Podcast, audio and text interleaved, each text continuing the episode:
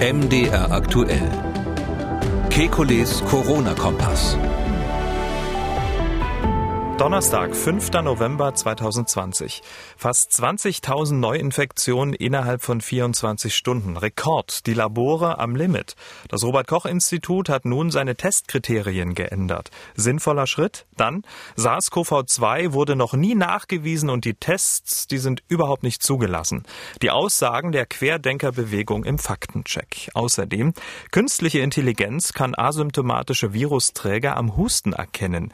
Wie funktioniert Platz und mit Maske auf den Spielplatz. Sinnvoller Schritt oder völlig übertriebene Maßnahme? Wir wollen Orientierung geben. Mein Name ist Camillo Schumann. Ich bin Redakteur, Moderator bei MDR aktuell das Nachrichtenradio. Jeden Dienstag, Donnerstag und Samstag haben wir einen Blick auf die aktuellen Entwicklungen rund ums Coronavirus und wir beantworten Ihre Fragen. Das tun wir mit dem Virologen und Epidemiologen Professor Alexander Kekulé. Ich grüße Herr Kekulé. Guten Tag, Herr Schumann. Ja, fast 20.000 Neuinfektionen innerhalb von 24 Stunden, so viel wie noch nie. Zum Vergleich, am Donnerstag vor einer Woche lag die Zahl bei rund 16.700. Und die sogenannte positiven Quote hat sich in den vergangenen ähm, zwei Monaten ungefähr verzehnfacht.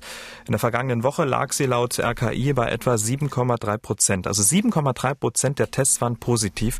Der höchste Wert seit der ersten Aprilhälfte. Was meinen Sie? Haben wir den Peak, also das Maximum erreicht oder kommt da noch was? Na, das kommt darauf an, welche Abstände Sie nehmen. Also von heute auf morgen haben wir das Maximum wahrscheinlich noch nicht erreicht. Der Bremsweg ist länger. Zumal wir ja dieses Mal keine so Vollbremsung eingelegt haben. Aber ich bin schon optimistisch, dass wir am nächsten Donnerstag, wenn dann wieder so dieser größere Bericht rauskommt, äh, nicht mehr bei 20.000 liegen äh, werden. Das, äh, sonst hätte der Lockdown nicht funktioniert. Hm. Können Sie vielleicht unseren Hörern nochmal diese unterschiedlichen Geschwindigkeiten erklären? Na, wir haben natürlich die Situation, dass ähm, die Maßnahmen immer eine gewisse Zeit brauchen, bis sie greifen. Ähm, es gab ja eine Vereinbarung der Bundeskanzlerin mit den Ministerpräsidenten. Das musste aber dann auf Landesebene erst umgesetzt werden. Ähm, und ähm, dann müssen die ganzen Betroffenen erstmal verstanden haben, was sie machen dürfen und was nicht. Das ist ja vom Bundesland zu Bundesland unterschiedlich, so dass es sozusagen eine erste Verzögerung gibt von einigen Tagen, bis überhaupt die Maßnahme greift. Ich befürchte auch, dass diesmal der Effekt, den wir sonst so haben, dass die Bevölkerung ähm, in vorauseilendem Gehorsam quasi schon anfängt, diese Maßnahmen einzuhalten, bevor es Anordnungen gibt. Ich glaube, dass das sicher diesmal auch zu beobachten ist, aber nicht mehr so drastisch wie beim letzten Mal. Beim ersten Lockdown war das ja ein ganz, ganz massiver Effekt, dass die Menschen freiwillig was gemacht haben.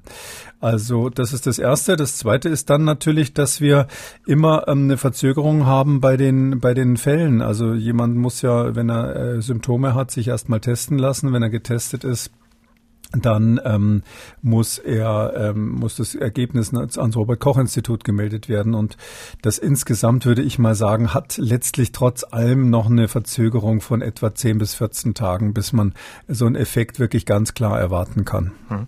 Über 1,5 Millionen Tests, weil Sie die Tests angesprochen haben, über 1,5 Millionen Tests wurden in der vergangenen Woche durchgeführt, so viel wie noch nie. Aber fast 100.000 Tests, die sind noch gar nicht ausgewertet und das ist der höchste Probenrückstau, den es bisher gab. Und gerade bei Testergebnissen, da kommt es ja ähm, auf die Schnelligkeit an. Es gibt außerdem noch Lieferschwierigkeiten. Bei Reagenzien hört man, Plastikverbrauchsmaterialien fehlen, äh, Pipettenspitzen sogar. Die Labore, die scheinen da wirklich am Limit. Das Robert-Koch-Institut hat äh, nun deshalb seine nationale Teststrategie überarbeitet. Ab sofort sollen äh, wieder nur noch Menschen mit Symptomen getestet werden und diejenigen, die mit einem positiven auch Kontakt äh, hatten. Die Länder haben da noch ein bisschen Spielraum. Herr Kekuli, ist das jetzt ein Schritt der Verzweiflung oder ein Schritt der Vernunft angesichts der Situation? Ja, manchmal liegt es ja nah beieinander. Also es ist ähm, in gewisser Weise ein Schritt der Verzweiflung, weil, glaube ich, auch das Robert Koch Institut inzwischen ähm, die, das schon so sieht, dass es epidemiologisch viel bringt, äh, Menschen zu testen, die zum Beispiel Kontakt hatten oder die anderweitig ein Risiko hatten. Also Menschen ohne Symptome zu testen, da war das RKI ja am Anfang aus fachlichen Gründen dagegen. Ähm, dann hat seine Meinung geändert und gesagt, okay, wir sehen das jetzt äh, fachlich für notwendig an. Äh, und jetzt ist es, glaube ich, eher so der Not folgend, dass man eben äh, mit Blick auf die knappen Kapazitäten sagt, äh, wir müssen wieder mehr oder minder zum alten, zu den alten Regelungen zurück. Hm. Auf der einen Seite gibt es, habe ich gesagt, mit 1,5 Millionen Tests so viele Tests wie noch nie. Auf der anderen Seite melden ja die Labore dann immer vorausschauend für die kommende Woche, wie viel Tests sie theoretisch anbieten könnten. Und äh, da liegen wir bei ungefähr zwei Millionen, also 500.000 hätten wir äh, noch äh, theoretisch. Ähm, wieso sind die Labore dann jetzt schon am Limit? Naja, das muss man so ein bisschen mehrstufig sich anschauen. Also erstens mal vorausgeschickt, es gab im, ich meine im April mal die Forderung, äh, dass wir eine halbe Million Tests am Tag machen müssen.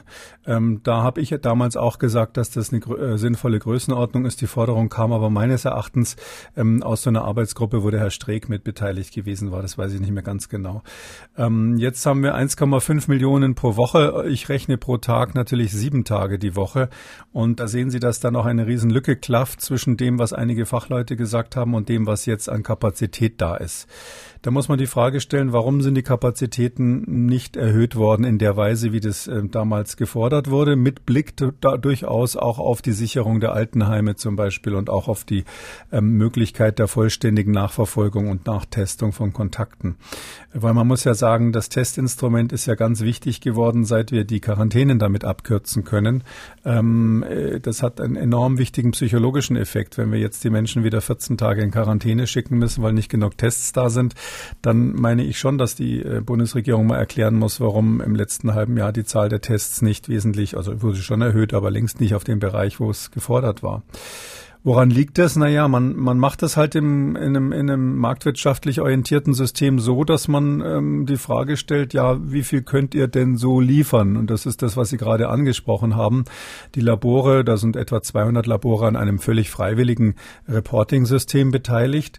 Ähm, und die werden halt gefragt, naja, wie viel habt ihr denn so die nächsten Woche auf Lager?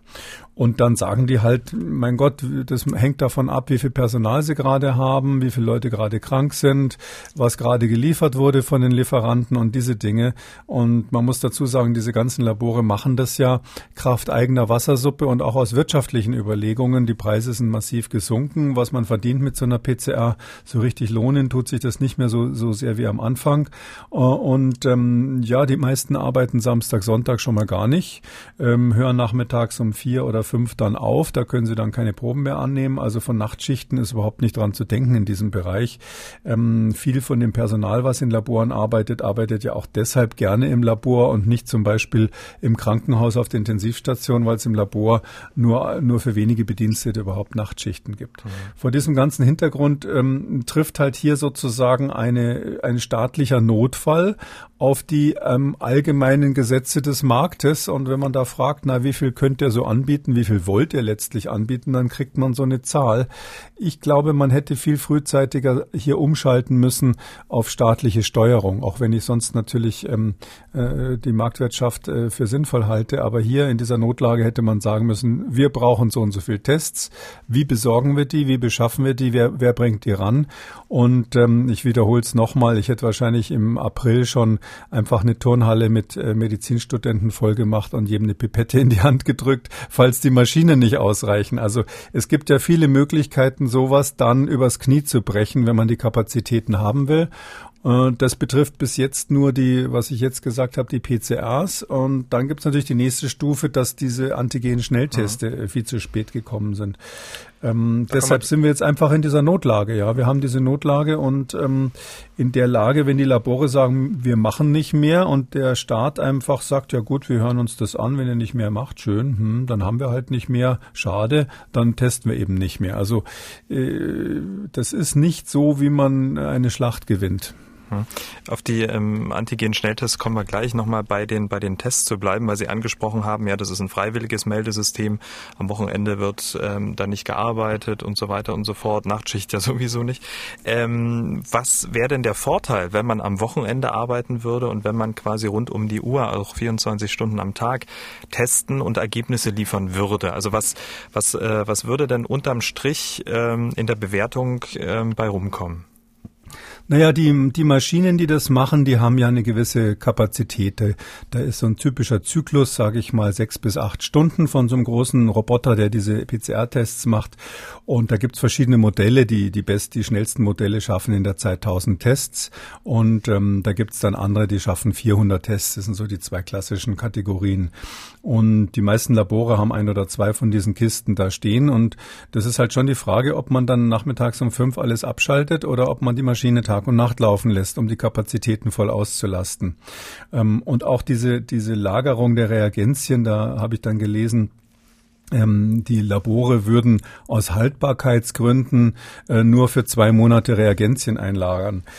Also wenn ich sowas lese, das tut mir schon richtig weh. Ich habe nochmal äh, nachschauen lassen. Also diese ganzen Reagenzien haben laut Hersteller sechs Monate Haltbarkeitsdatum. Und wenn dann so eine offizielle Stellungnahme heißt, äh, die haben nur zwei Lage vor, äh, zwei, zwei Monate ähm, äh, eingelagert wegen der Haltbarkeit, ähm, da, da, sehen Sie so ein bisschen, wie das funktioniert. Ja, natürlich lagern die nur zwei Monate ein, weil die wahrscheinlich nicht genug Platz haben, weil die vielleicht nicht mehr kriegen im Moment vom Hersteller ähm, und solche Dinge. Mhm. Aber das das, sind ja Sachen, die man im Grunde genommen lösen kann. Ja, die, da muss der Hersteller eben seine Kapazitäten herfahren. Auch dass jetzt diese Plastikteile, diese Pipettenspitzen alle sind, das erinnert mich an die Diskussion mit den Masken, wo man dann sagt, hoch, ich hätte nie gedacht, dass Masken mal zum Problem werden könnten. Und jetzt äh, kommt wahrscheinlich als nächstes, äh, dass Pipettenspitzen ein Problem sein könnten, hätten wir uns nie gedacht. Aber jeder, der im Labor arbeitet, weiß, dass man sowas bevorraten muss. Und ähm, die Labore machen das, weil sie eben natürlich auch wirtschaftlich getrieben sind. Ich rede jetzt nicht von den Unilaboren, aber die, die meisten sind ja sehr stark wirtschaftlich getrieben. Und die machen das natürlich nicht so, dass sie für ein irres Geld sich Pipettenspitzen zurücklegen für alle Fälle, sondern da hätte man staatlich das organisieren müssen. Hm. Nochmal ähm, gefragt, was würde es in der Bewertung einen Unterschied machen, wenn ich jetzt 24 Stunden ähm, die Maschine jetzt laufen lasse und ich habe dann vielleicht konstantere Ergebnisse, äh, was Infektionszahlen naja, angeht? Naja, das würde zum einen, das hätte mehrere Konsequenzen. Konsequenzen. Die eine ist, sie hätten dann so grob gesagt dreimal so viel Kapazität, ja, dreimal acht ist 24, vielleicht auch nicht ganz dreimal so viel, aber verdoppeln könnte man es auf jeden Fall. Ähm, und ähm, in dieser Situation kämen die Testergebnisse schneller. Mhm. Und dann wäre natürlich auch diese Verzögerung, die wir haben bei der Beurteilung der gesamten epidemischen Lage äh, nicht so lange. Es gibt noch ein anderes Problem, das ist, wenn jetzt die, die Einschränkung des Robert-Koch-Institut, der Not folgend natürlich, ähm, wenn die jetzt sagen, na gut, wenn wir nicht so viel haben, dann machen wir halt ähm, die ganzen Quarantänen nicht mehr, ähm, dann kriegen wir natürlich auch keinen so konkreten Eindruck davon, was außerhalb der schweren Erkrankungen passiert. Weil wenn jetzt nur noch wirklich Erkrankte, mehr oder minder schwer Erkrankte getestet werden, ähm, dann ist das, ist das natürlich ein Problem. Bis, bis hin zu der Situation äh, in den, in den äh, Schutz der Risikogruppen, da geht es ja auch um die Altenheime. An den Altenheimen, da muss man ähm, Menschen testen, die keine Erkrankungen und keine Symptome haben, weil man mhm. die prophylaktisch testen muss.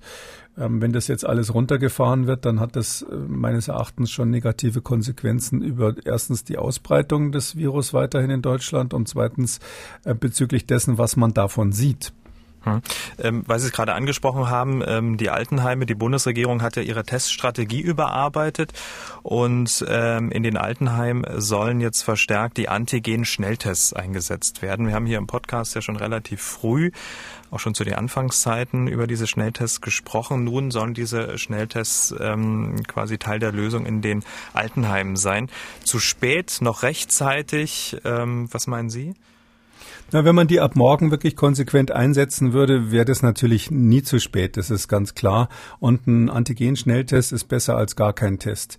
In dem ursprünglichen Konzept, über das wir schon lange gesprochen haben, wären diese Antigen-Schnelltests eher Jedermann-Tests gewesen, ähm, die man sozusagen zur Herstellung eines normalen Lebens gebraucht hätte. Also um Kontakte im privaten Bereich abzusichern, um im Sportverein sicherzustellen, dass die Leute sich nicht gegenseitig anzustecken, anstecken, bis hin zu anderen Veranstaltungen Veranstaltungen, wo man dann eben unter Umständen nicht überall Masken tragen kann.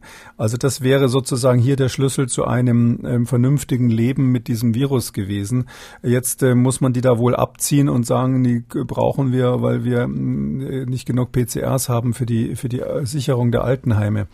Im Altenheim gilt natürlich, ähm, wie gesagt, ein Antigentest ist besser als keiner, aber es ist natürlich trotzdem so, ähm, dass ich im Altersheim eine, einem Pfleger, der jetzt Covid-positiv ist, aber unterhalb der Nachweisgrenze eines Antigen-Schnelltests, den würde ich da eigentlich auch ungern jeden Tag im Einsatz sehen, weil einfach die Menschen, die da sind, extrem gefährdet sind. Weil jemand, der einmal negativ war, der kann natürlich ein paar Tage später mehr Virus ausscheiden. Und ähm, das, wenn Sie das irgendwo für eine private Feier machen, dann kann man sagen, naja gut, dann ist, ist, ist halt dann im schlimmsten Fall bei einer privaten Feier mit 20 Leuten irgendwie, ähm, hat, ist es zu einer Infektion gekommen. Da wird es nicht zu einem Superspreading gleich kommen deswegen. Aber wenn natürlich jetzt jemand im Pflegebereich, im Altersheim infektiös ist und hat es nicht gemerkt, weil er nur so einen Antigentest zur Verfügung hatte, dann ist es ein höheres Risiko, was man da einfach eingeht. Ähm, besser als nichts ist es, aber optimal wäre es gewesen. Man hätte sozusagen von der äh, Klassifizierung her gesagt, Nummer eins sind natürlich immer die diagnostischen Tests. Das ist ganz wichtig, wenn man möglicherweise therapieren muss. Nummer zwei ist äh, sicher das Personal in Krankenhäusern. Da gilt das Gleiche, was ich gerade fürs Altersheim gesagt habe.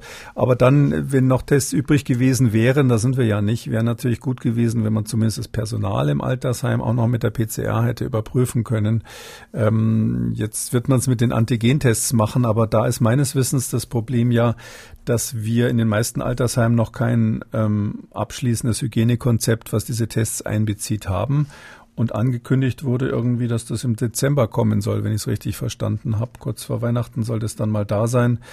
Äh, das ist, wenn man die Dynamik der, der jetzigen, ähm, der jetzigen epidemischen Situation in Deutschland an, ansieht. Das Robert Koch Institut spricht aktuell weiterhin von einer zunehmenden Beschleunigung, also dritte Ableitung dann sozusagen, ähm, dann muss man einfach sagen, ähm, dann ist vor Weihnachten einfach ein bisschen spät. Hm. Ähm, kleine private Beobachtung. Auf meiner Gassi-Runde mit meinem Hund, mit unserem Hund, komme ich immer an einem Altenheim vorbei, an so einem Pflegeheim.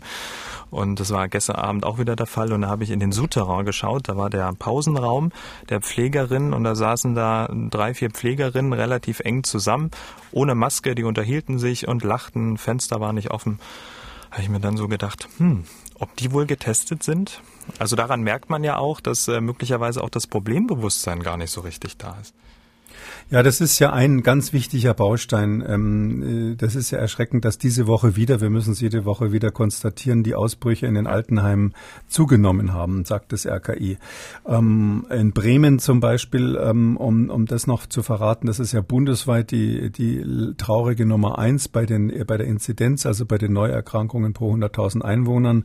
Die liegen in Bremen über 200 jetzt. 50 ist die Alarmgrenze. Und da ist es so, dass es eine ganze Reihe von Ausbrüchen in Altersheimen gibt. Äh, ich glaube, die haben äh, fünf Ausbrüche in Altersheimen plus zehn Einzelinfektionen in Altersheimen in Bremen allein. Und ähm, deshalb ist es ganz wichtig, dass der zweite Pfeiler ist eben, dass man dieses Personal, das sind ja Leute, die werden viel schlechter bezahlt als im Krankenhaus. Den muss man natürlich auch eine Fortbildung in dem Bereich äh, ganz dringend anbieten, dass die das wirklich verstehen, worum es geht. Äh, man muss die auch privat absichern. Ich plädiere immer dafür, dass man die Familien dieser Menschen genauso ernst nimmt äh, wie, wie, wie die, die Mitarbeiter selber und dass man wirklich dafür sorgt, dass eben dann auch die, die Kinder von so einer Altenpflegerin ähm, ganz genauso mitgetestet werden, weil das ja keinen Sinn hat, wenn die in der Familie einen positiven Fall hat und es nicht merkt und es dann ruckzuck ins Altenheim schleppt. Deshalb müssen wir ähm, in dieser in dieser Notlage als Gesellschaft einfach enger zusammenrücken und die Leute, die wir vielleicht bis jetzt nicht so ähm, toll behandelt haben, die, denen müssen wir jetzt wirklich den roten Teppich ausrollen, sonst anders wird es nicht gehen. Weil Sie Bremen angesprochen haben und wer sich äh, aktuell ansteckt und das sind eben die alten Menschen, kurzer Blick Blick sozusagen auf die demografische Entwicklung. Und wir haben ja schon in den letzten Wochen darüber gesprochen, dass ähm, die Personen immer älter werden und das hat jetzt auch nochmal zugenommen. Ne? Also die Menschen, die sich infizieren, sind die Jungen, also bis, ich, bis, bis 40 und eben dann die Alten und die ganz Alten. Und da wird es dann gefährlich. Ja, das darf eben einfach auch nicht sein nach, nach so langer Zeit. Die Zahlen sind die bundesweit, das äh, kann man ja jeden Tag in den Nachrichten hören. Aktuell ähm, im, in dem RKI-Bericht von vorgestern ist da, da waren es ähm, 124 ähm, neue Erkrankungen im Mittelwert pro Woche und 100.000 Einwohner. Aber bei den Personen, die 60 oder älter sind, waren es auch 81 von 100.000. Also 81 von 100.000 Personen, die 60 oder älter sind, ähm, das ist die Inzidenz zurzeit pro Woche, äh, also als Mittelwert pro Woche, also tägliche Inzidenz auf die Woche gerechnet. Ähm, das ist einfach Wahnsinn, ja. Das, das kann doch nicht sein, dass die Älteren jetzt wieder so geschlagen werden, weil wir wissen einfach, und das ist äh, sicher wie das Amen im Gebet, dass wir wissen, dass äh, alte Menschen, die sich mit Covid infizieren, einfach eine hohe Chance haben, dran zu sterben. Das ist eine viel ganz andere Spielklasse, als wenn sich ein 40-Jähriger infiziert. Und man muss ja auch dazu sagen, dass Deutschland nach Japan die ähm, ja, älteste Bevölkerung der Welt hat ähm, bei Menschen ab 65. Also Deutschland ist eine sehr, sehr alte Gesellschaft und gerade deshalb ist ja diese ähm, Erkrankung ähm, für diesen Teil der Gesellschaft ja auch ähm, so gefährlich und so wichtig auch, ähm, dass man dann die Vorsichtsmaßnahmen macht. Darauf hat ja auch der Bundesgesundheitsminister Jens Spahn nochmal hingewiesen. Also ähm, sehr viele ältere Menschen, die ja dann möglicherweise dann auch ähm, ja, betroffen sein können. Ja, das ist genau der Punkt. Aber eben, was ist ein älterer Mensch? Also wenn Sie sagen, äh, über 60 ist älterer Mensch, also ich werde demnächst 62, dann müsste ich mir ja ernsthaft Sorgen machen. Aber wenn man eben 60 ist und keine schwere Grunderkrankung hat, äh, kein massives Übergewicht hat äh, und sonst eigentlich keine großen Risikofaktoren, ähm, natürlich würde ich niemandem empfehlen, da ins Risiko einfach zu gehen, freiwillig. Aber es ist einfach ein Unterschied, ähm, ob Sie sozusagen wissen, wenn es mich erwischt, wird es echt ernst, oder ob Sie sagen, na gut, wenn, wenn, wenn ich auf eine gute Intensivstation komme, habe ich noch äh, 95 Prozent Chance zu überleben. Das ist einfach eine ganz andere Perspektive. Das machen wir doch sonst im Leben auch. Ja, Sie würden sich ja nicht auf ein Motorrad setzen, wenn Sie wüssten, Sie haben 90 Prozent Chance dabei zu sterben oder so. Das, das macht ja keiner. Apropos Robert Koch Institut, das hat nicht nur die ähm, ja, Testhinweise überarbeitet, sondern auch seinen Steckbrief über Covid-19 ergänzt und zwar mit Langzeitfolgen der Krankheit.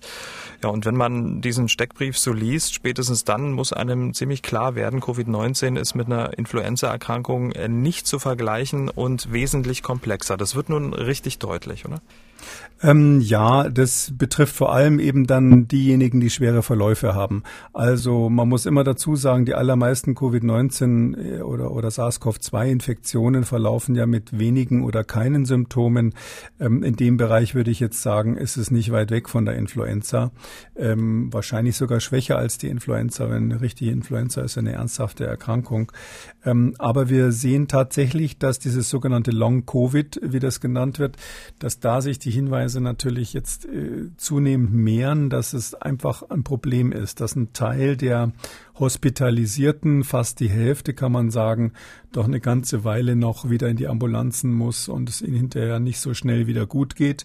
Ähm, und von denen, die wenig Symptome haben, gibt es auch Statistiken, die sind aber jetzt noch nicht so gut, die Statistiken, muss man sagen, aber so Hinweise darauf, dass so in der Größenordnung von zehn Prozent länger als vier Wochen lang irgendeine Art von Betreuung brauchen. Man muss allerdings auch dazu sagen, das ist jetzt eine neue Krankheit, vor der haben alle Angst. Über die wird wahnsinnig viel geredet, da wird wahnsinnig viel gemeldet, da wird dokumentiert, da wird aufgeschrieben, da wird nachgefragt, da wird geforscht.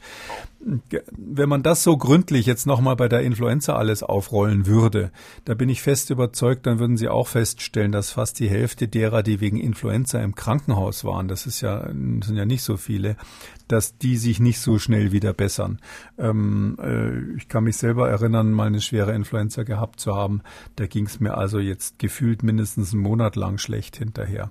Und ich hatte auch noch, noch mal eine andere Gelegenheit als Arzt, habe ich mir im Krankenhaus meine Lungenentzündung geholt, so eine bakterielle ernsthafte Lungenentzündung ich würde mal sagen, da war ich auf jeden Fall ein halbes Jahr deutlich, deutlich eingeschränkt hinterher.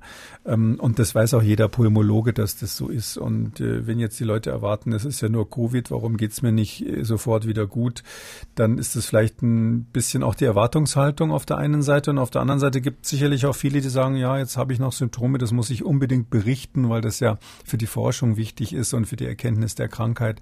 Also da hat man eben auch so einen so einen Bias, sagen die, sagen die Statistiker dazu, also eine Störung der äh, Statistik dadurch, dass man sehr selektiv Informationen mhm. ähm, weitergibt. Aber es ist doch ähm, damit zu rechnen, dass die Erkenntnisse oder die Methoden, wie die Erkenntnisse gewonnen werden, jetzt bei Covid, dann auch angewendet werden können, oder? Dass man dann einfach noch ein bisschen genauer nachschaut bei der einen oder anderen Krankheit, die man vielleicht jetzt nicht noch nicht so tief erforscht hat, um dort auch neue Erkenntnisse zu bekommen. Ja, das glaube ich auch. Also ich glaube, ähm, das ist schon so ein bisschen so ein Man-to-the-Moon-Projekt.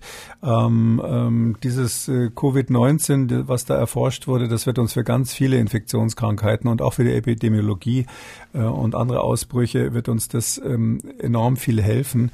Und wir werden wahrscheinlich dann auch auf andere ähm, Lungenerkrankungen nochmal genauer schauen und dann vielleicht feststellen, dass die eine oder andere Lungenerkrankung auch, ähm, was wir bei Covid ja sehen, in anderen Organen Effekte zeigt.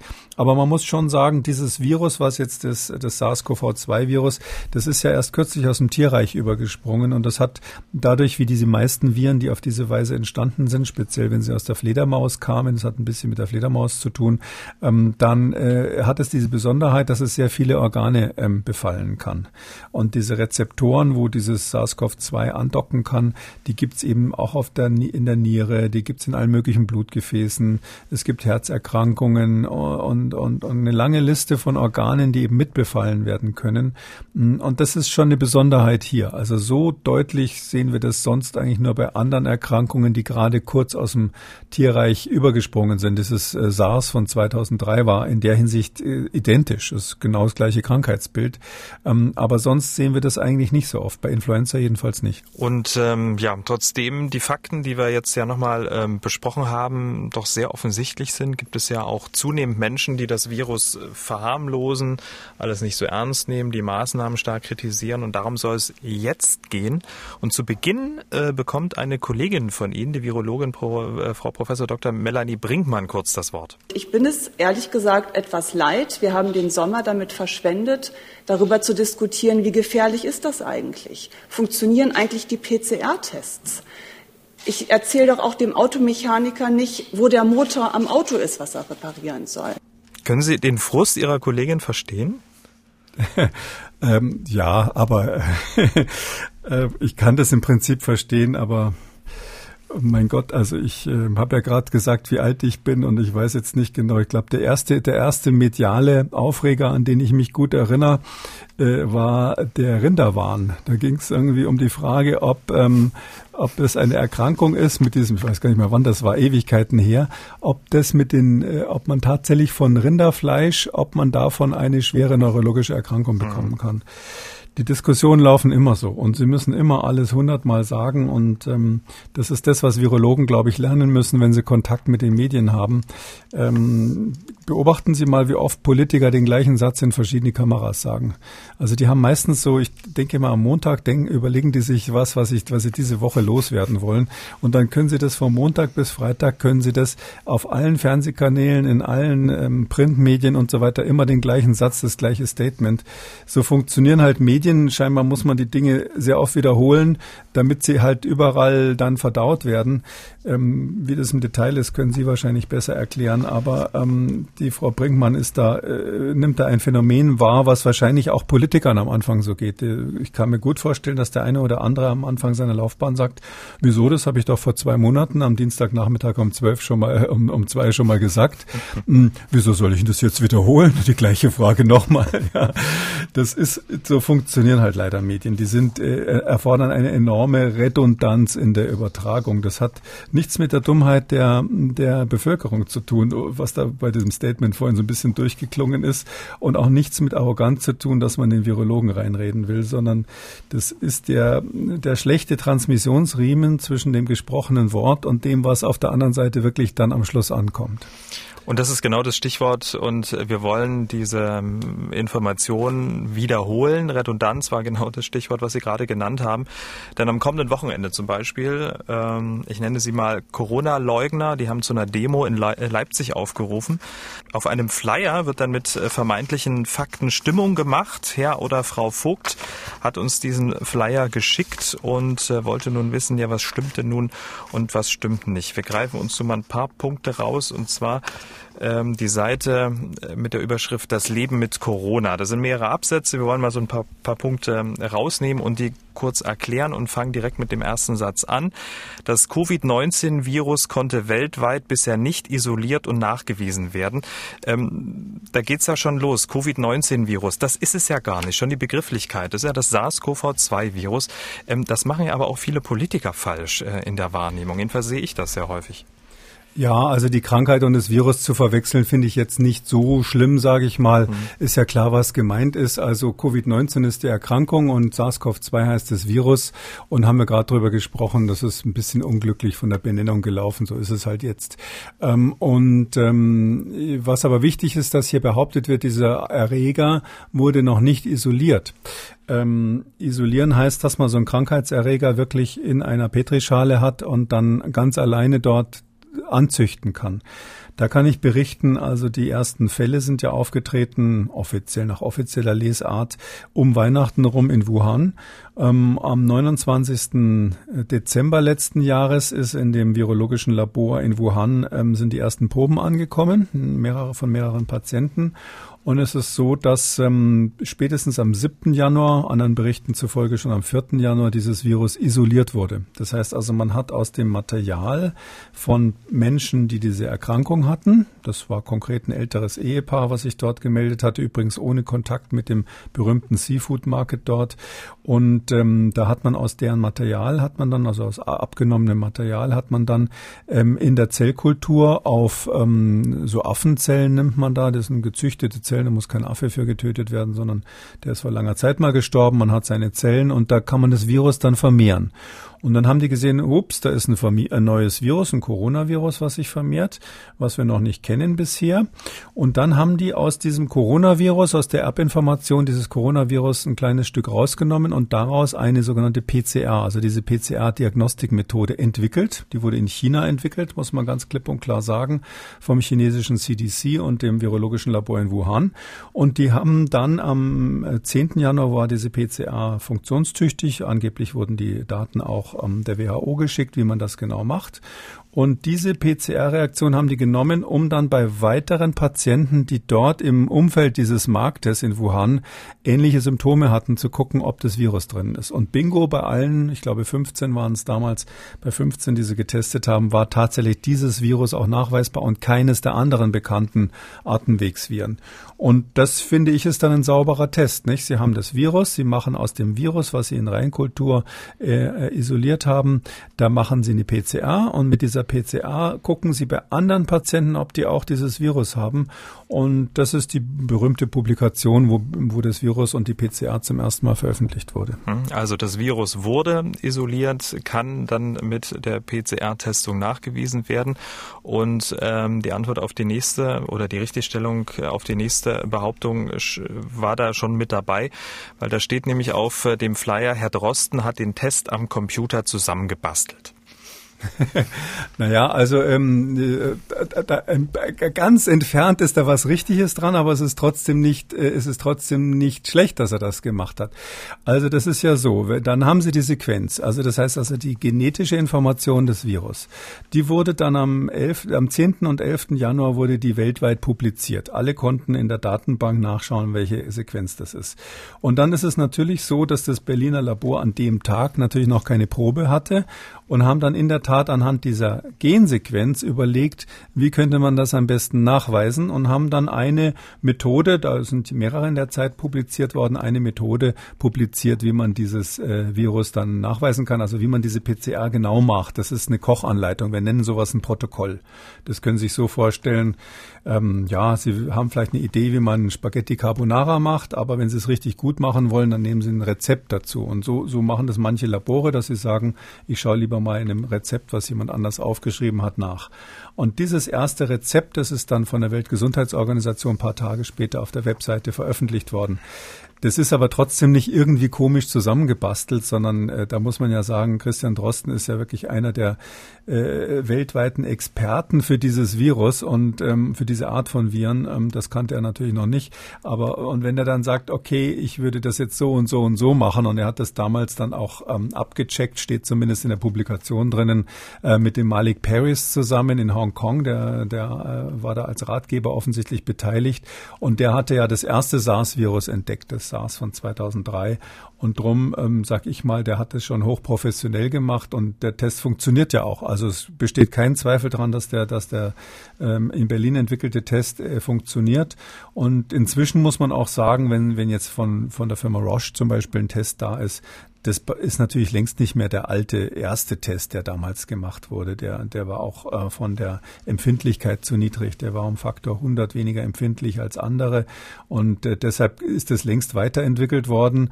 Und ähm, man kann jetzt überhaupt nicht mehr behaupten, dass die aktuellen jetzigen Tests von irgendjemand in Berlin am Computer zusammengeflickt worden wären. Das, das stimmt einfach nicht. So, die nächste Behauptung, der Test sei nicht zugelassen und nicht geeignet für den Nachweis von Covid-19. 19.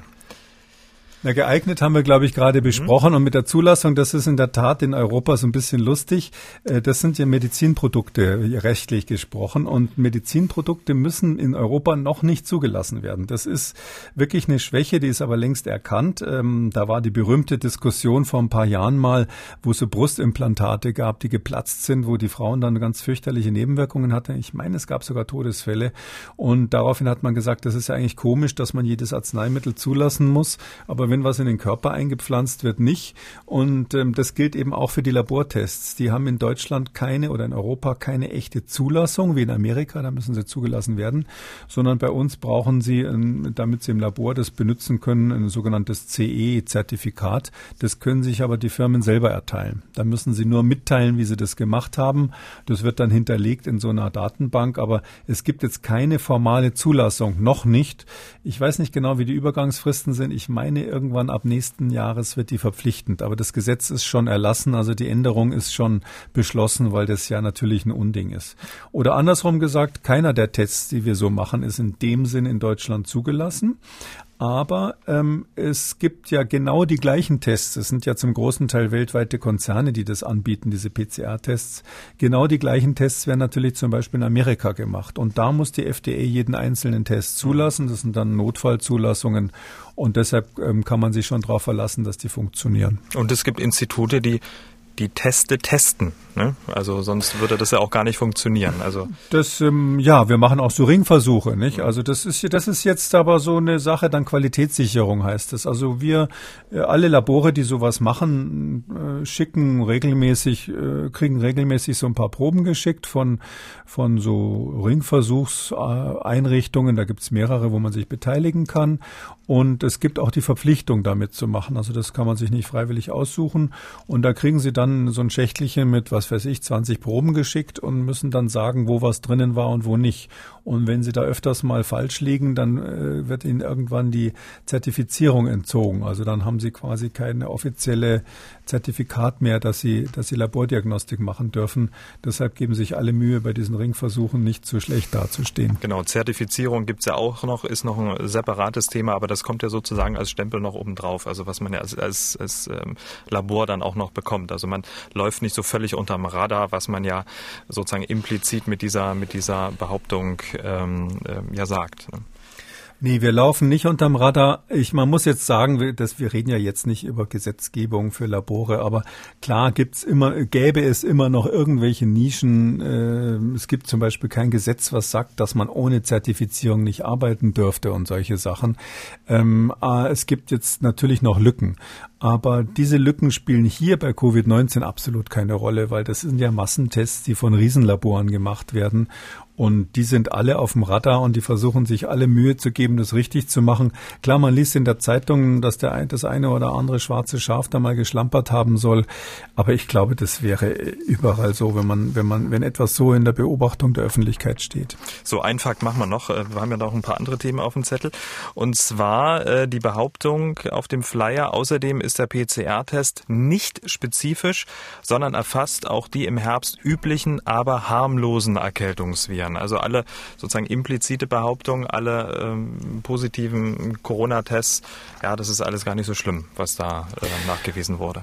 Ja, ist äh, ganz konkret, die PCA ist super spezifisch, aber es ist natürlich tatsächlich so, es gibt ja insgesamt vier harmlose Coronaviren, von denen, naja, drei würde ich sagen, doch äh, zurzeit zirkulieren. Und ähm, es ist so, dass diese harmlosen Coronaviren, wenn man die PCR schlecht machen würde, könnte man da falsch positive mitkriegen. Es ist überhaupt so, dass die PCA ja, ähm, wenn man das richtig macht, in zwei Stufen gemacht wird. Also man guckt ja quasi, ob ein ganz bestimmtes Stück der Erbinformation dieses SARS-CoV-2-Virus in der Blutprobe oder Entschuldigung in der Speichelprobe vorhanden ist. Ähm, und wenn dieses eine Stück da ist, dann guckt man nochmal nach einem ganz anderen Stück. Also es ist so ähnlich, als würde man Fingerabdrücke von zwei verschiedenen Fingern nehmen bei jemandem. Weil man sagt, na gut, bei einem, das könnte vielleicht mal falsch positiv sein, dann nehme ich dann noch von der anderen Hand einen Fingerabdruck. Und wenn der auch noch stimmt, dann glaube ich einfach, dass das Virus da war. Das nennen wir Doppeltarget oder Dual-Target-Strategie, dass man also zwei verschiedene Targets nimmt, das zweite zur ähm, Nachprüfung, ob das erste wirklich richtig war. Wenn man diese Dual-Target-Strategie fährt, dann kommt man auf eine Spezifität, wie, das, wie wir das dann nennen, also dass es dann auch wirklich richtig ist, von äh, etwa 100 Prozent. Also das ist dann in einem Bereich, wo man dem Ergebnis wirklich vertrauen kann bei der PCR. Und äh, nach dieser Methode arbeiten ja die meisten, oder?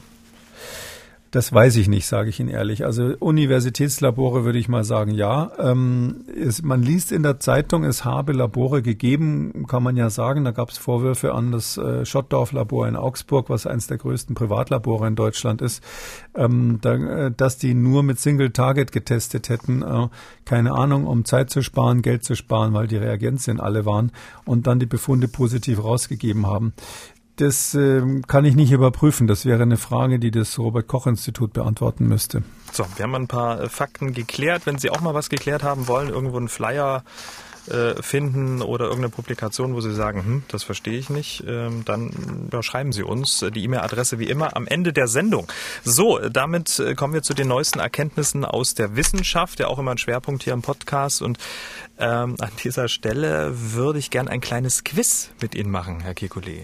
Ich bin gerne bereit. Quiz liebe ich. Okay, ich mache jetzt also den Pilava hier im Podcast. Das wollte ich schon immer machen. Ähm, ich spiele Ihnen jetzt gleich drei Huster vor, also Menschen, die husten. Und Sie müssen erkennen, wer sich mit SARS-CoV-2 infiziert hat, aber keine Symptome zeigt, also ein asymptomatischer Virusträger Ui. ist. Würden Sie mir noch verraten, ob die anderen beiden auch infiziert sind? Das sage ich Ihnen nicht. Aha, okay. Mhm. Ich spiele Ihnen die Huster der Reihe nach vor und am Ende müssen Sie sich festlegen. Mhm. Und äh, liebe Hörer, Sie können ja gerne mal mitmachen. Hier kommt Huster Nummer eins. Das war Huster Nummer eins. Jetzt kommt Huster Nummer zwei.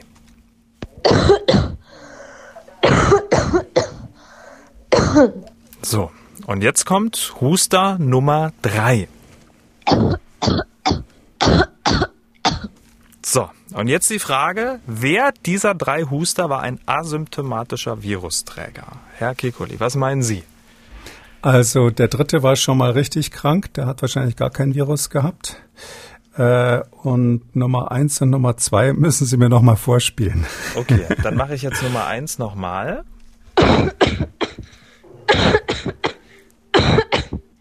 Das war der erste und jetzt kommt der zweite.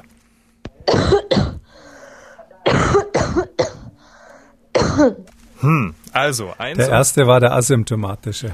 Falsch. Ah! Mist, zum Glück gibt's beim Pilava nicht so viel zu gewinnen. Wenn Sie gesagt hätten, wer wird Millionär, wäre ich jetzt echt frustriert. Ja, und diesen Podcast gibt's noch weniger zu gewinnen. Ähm, es war Nummer zwei tatsächlich. Ähm, wir können ja ah. noch mal reinhören. So hört sich ein asymptomatischer Huster an.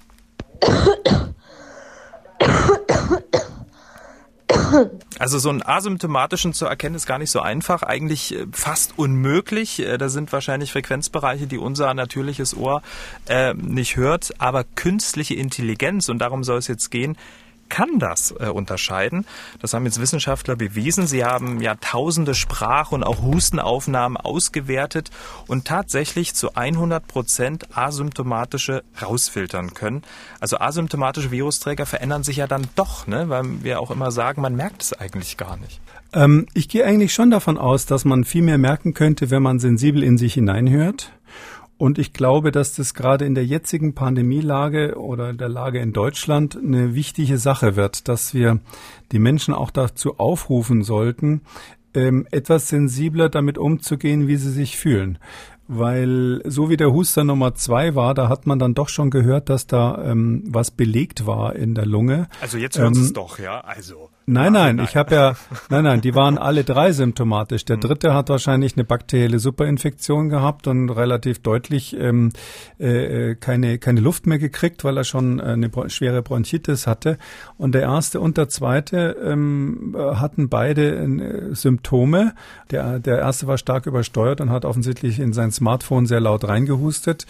Ähm, aber es ist so, wenn man sowas hat wie dieser Huster Nummer zwei, ähm, da muss man morgens, wenn man aufwacht, merken, äh, irgendwas ist mit meiner Lunge nicht. Ich glaube, dass man, wenn man da sensibel in sich reinhört, merkt man das an der Stelle. Mhm. Und das wäre so mein Aufruf, dass man da ein bisschen besser aufpasst, weil wir sprechen ja immer davon, dass asymptomatische auch infektiös sind. Ja, es gibt diesen einen Tag vor Ausbruch der Krankheit, wo die Menschen bei Virusinfektionen ganz allgemein infektiös sind. Aber mein Verdacht ist, dass ein Großteil der Infektionen vermeidbar wäre, wenn wirklich jeder, der merkt, er hat irgendwas, vor allem an der Lunge, jetzt nicht nur eine leichte laufende Nase, äh, wenn jeder von denen wirklich äh, sensibel in sich reinhört und sagt, nee, ich warte jetzt erstmal ab, wie sich das entwickelt. Ich glaube, dass das in Deutschland in der jetzigen Phase ein wertvoller Hinweis sein kann. Der erste Huster war übrigens gesund. Ne? Dann hat das, äh, ja, okay, gut. also sagt er, glaubt er, das gibt keinen Gesunden. Wir Laborärzte können jeden krank machen. Aber ähm, Sie haben sich die Studie angeschaut und ähm, die Berichterstattung drüber. Die Wissenschaftler wollen jetzt daraus auch so eine App entwickeln. Ähm, Wäre das vielleicht eine Möglichkeit? Sie haben sich angeschaut. Wie finden Sie das? Ja, ich finde es sehr interessant. Das ist so, dass ähm, tatsächlich ähm, hier mit ähm, künstlicher Intelligenz kann man sagen, ähm, sehr, sehr viele ähm, Huster eingespielt wurden. Die haben das über so ein äh, Crowdsourcing heißt das ja, also über das Internet haben die irgendwie die Informationen gesammelt, paar hunderttausend Huster eingesammelt. Und dann äh, dort am MIT, das ist ja dieses Massachusetts Institute of uh, Technology, die so sehr stark auf äh, künstliche Intelligenz sind, die haben dieses äh, Deep Learning heißt das da sich auf die Fahne geschrieben und die können zum Beispiel schon länger ähm, einen Hinweis auf Alzheimer-Erkrankung ähm, allein an der Sprache erkennen, ähm, weil sie sagen, diese Menschen haben eine gewisse Schwäche von den Stimmbändern her, die atmen auch nicht mehr so tief durch, äh, die haben so was Fahriges, Weicheres, in, also wie eine Muskelschwäche auch. Und diese, diese Muster, diese Erkennungsmuster, die sie ihrem Computer beigebracht haben bei Alt Alzheimer, die haben die einfach genommen und jetzt auf diese neue Erkrankung gesetzt. Und ganz ähnliche Muster waren jetzt diejenigen, die man zusammenbauen konnte, um hier ganz gut zu sein. Also laut der Studie erkennen sie 98,5 Prozent aller Covid-19-Erkrankungen. Ähm, und bei den asymptomatischen waren sie bei 100 Prozent. Prozent, was eben für mich eher im Umkehrschluss heißt, dass die gar nicht so asymptomatisch sind, wie sie glauben. Ähm, ich, es hat natürlich folgenden Nachteil, muss man ganz klar sagen. Die haben das quasi immer nur Covid oder nicht Covid differenziert. Das, das normale Leben des Arztes ist aber nicht die Frage, hustet der wegen Covid oder hustet er wegen nicht Covid, sondern es könnte ja auch ein anderes Virus sein. Und da wird's nämlich schwierig, weil ähm, wenn ich jetzt vorhin sportlich versucht habe, da mit äh, sehr schlechtem Erfolg auch was zu hören, äh, dann habe ich mich natürlich darauf konzentriert, ob so jemand überhaupt Hinweise auf eine, wie wir sagen, nicht produktiven Husten hat.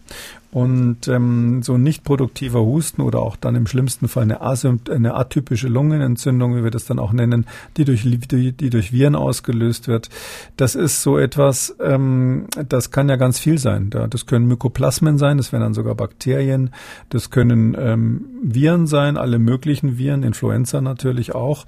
Und ich glaube, da wird die Software nie und nimmer an der Stimme einen Unterschied finden. Aber wenn sie es bei ähm, Covid macht, äh, ist das, sage ich mal, schon die halbe Miete, oder? Für die, für die Pandemie jetzt. Ja, sie würden dann im Grunde genommen das Gleiche machen, was man, glaube ich, tatsächlich, da bin ich fest überzeugt, durch eine bessere Introspektion, also in sich hineinhorchen, auch mhm. machen könnte, dass man einfach merkt, irgendwie heute beim Treppensteigen, ich atme irgendwie anders oder morgens beim Aufwachen. Also es ist, es, die Lunge ist ja nun, nun mal krank bei dieser Infektion und die Frage ist nur, haben wir die Sensibilität, das auch zu bemerken? Oder reden wir uns selbst einfach gesund nach dem Motto, ach komm, das ist nichts. Äh, Im Winter bin ich immer so. Äh, das war schon immer so, dass ich mit sowas rausgegangen bin. Jetzt mache ich das auch. Und wups, steckt man dann jemand anders an, ohne es zu wollen. Na gut, aber so eine App ähm, auf dem Handy ist ja auch was Feines. Mittlerweile gibt es ja für alles Apps. Ja, deswegen ich finde das super. Eine ja, mehr oder weniger kommt es auch nicht drauf Ein an. Grund, mehr zu Hause zu bleiben, ist doch toll für Schulkinder. Mama, bring mal das Handy. Früher musste man noch mühsam das Thermometer an die Lampe halten, damit man irgendwie zu Hause bleiben durfte und Fieber vorgetäuscht hat. Und jetzt kann man irgendwie da sich einen speziellen Huster antrainieren wahrscheinlich. Damit kommen wir zu den Hörerfragen. Diese Dame hat angerufen. Ja, schönen guten Tag. Wir hätten gerne gewusst, wie das in engen Treppenhäusern aussieht. Wir sind in einem Mehrfamilienhaus, 15 Haushalte und das Haus ist fünf Stockwerke hoch und hat leider nur ein Dachfenster und jetzt in der schlechten Jahreszeit und alle tragen teilweise eben keinen Mundschutz. Danke. Also wenn Sie ähm, Ihre Nachbarn nicht kennen oder den Verdacht haben, dass Ihre Nachbarn einen Lebenswandel führen, wo sie sich eben nicht an diese ganzen Regeln halten, dann würde ich empfehlen, im Treppenhaus einen OP-Mundschutz zu tragen tatsächlich. Gerade wenn es, so ist, wie Sie es beschreiben, dass die Fenster nicht zu öffnen sind. Ähm, gut ist es, wenn man einfach in den Treppenhäusern, ich weiß auch, dass das sehr viele machen, äh, grundsätzlich die Fenster offen lässt, dann ist es halt kühl dort.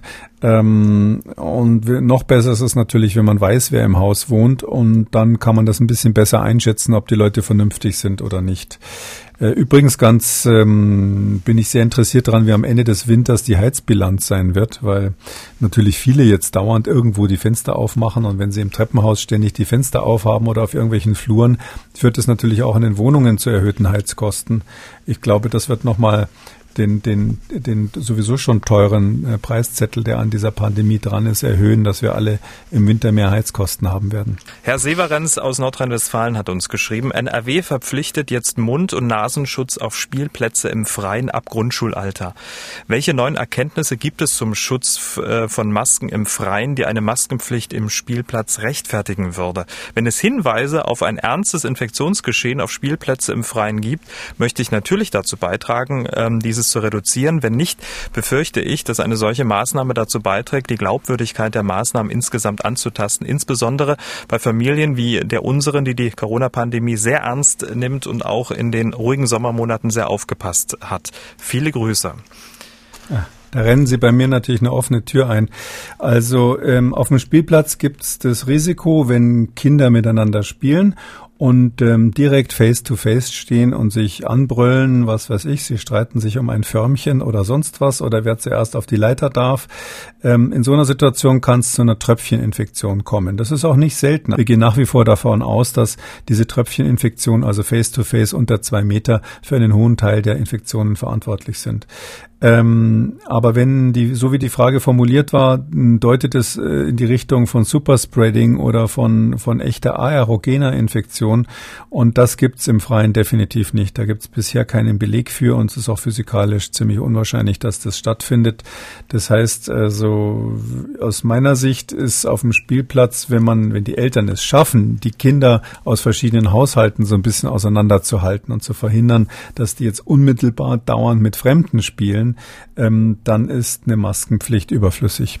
Okay, weil ja, der Herr Severenz aus NRW die Glaubwürdigkeit der Maßnahmen ähm, an, angesprochen hat, ähm, gerade bei Familien, die das bisher sehr ernst genommen haben und möglicherweise konterkarieren ja dann solche Maßnahmen dann die eigentlich wichtigen Maßnahmen und äh, auch die Glaubwürdigkeit dieser. Ne?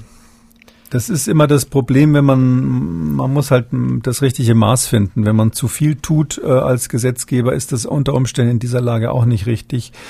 Und ähm, Anordnung von Masken im Freien, da sehe ich jetzt äh, Extremsituationen. Ja, diese ganz enge Gasse in irgendeinem Einkaufszentrum oder Einkaufsstraße, wo es zwar im Freien ist, aber einfach die Leute so gedrängt sind, dass sie die Tröpfcheninfektion nicht vermeiden können, weil dauernd ihnen einer gegenüber ist, der quasselt oder ähnliches.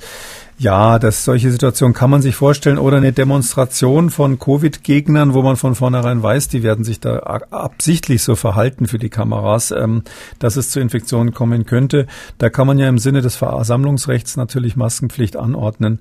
Äh, sonst, gerade auf dem Kinderspielplatz, ist das so eine der Maßnahmen, genauso wie die ähm, Wildparks geschlossen wurden. Nicht? Warum, warum darf man nicht mehr in den Wildpark gehen, wo die Kinder im Park spazieren gehen und im Weiten irgendwelche äh, Rehe ähm, auf der Wiese sehen. Ähm, oh, da kann man sich nur wirklich nicht anstecken bei, zumal es in den Wildparks normalerweise kalt und windig ist. Ähm, da gibt es viele Maßnahmen, wo man drüber äh, sprechen kann, haben wir ja hier auch schon. Die Politik ähm, hat ja hier, wie die Kanzlerin erklärt hat, nach wirtschaftlichen Kriterien und nicht nach epidemiologischen äh, entschieden. Deshalb muss man sich dann auch nicht wundern, wenn es nach epidemiologischen Kriterien hier und da ähm, so ein bisschen unsauber entschieden wurde, ganz klar. Damit sind wir am Ende von Ausgabe 116. Vielen Dank, Herr Kekulé. Wir hören uns dann am Samstag wieder dann zu einem Hörerfragen-Spezial. Bis dahin. Bis dann, Herr Schumann. Sie haben auch eine Frage, dann schreiben Sie uns mdr aktuell-podcast.mdr.de oder Sie rufen uns einfach an, kostenlos 0800 322 00. Kekules Corona-Kompass als ausführlicher Podcast auf mdraktuell.de, in der ARD-Audiothek, bei YouTube und überall, wo es Podcasts gibt. Wer das ein oder andere Thema nochmal vertiefen möchte, alle wichtigen Links zur Sendung und alle Folgen zum Nachlesen unter jeder Folge auf mdraktuell.de. MDR aktuell. Kekules Corona-Kompass.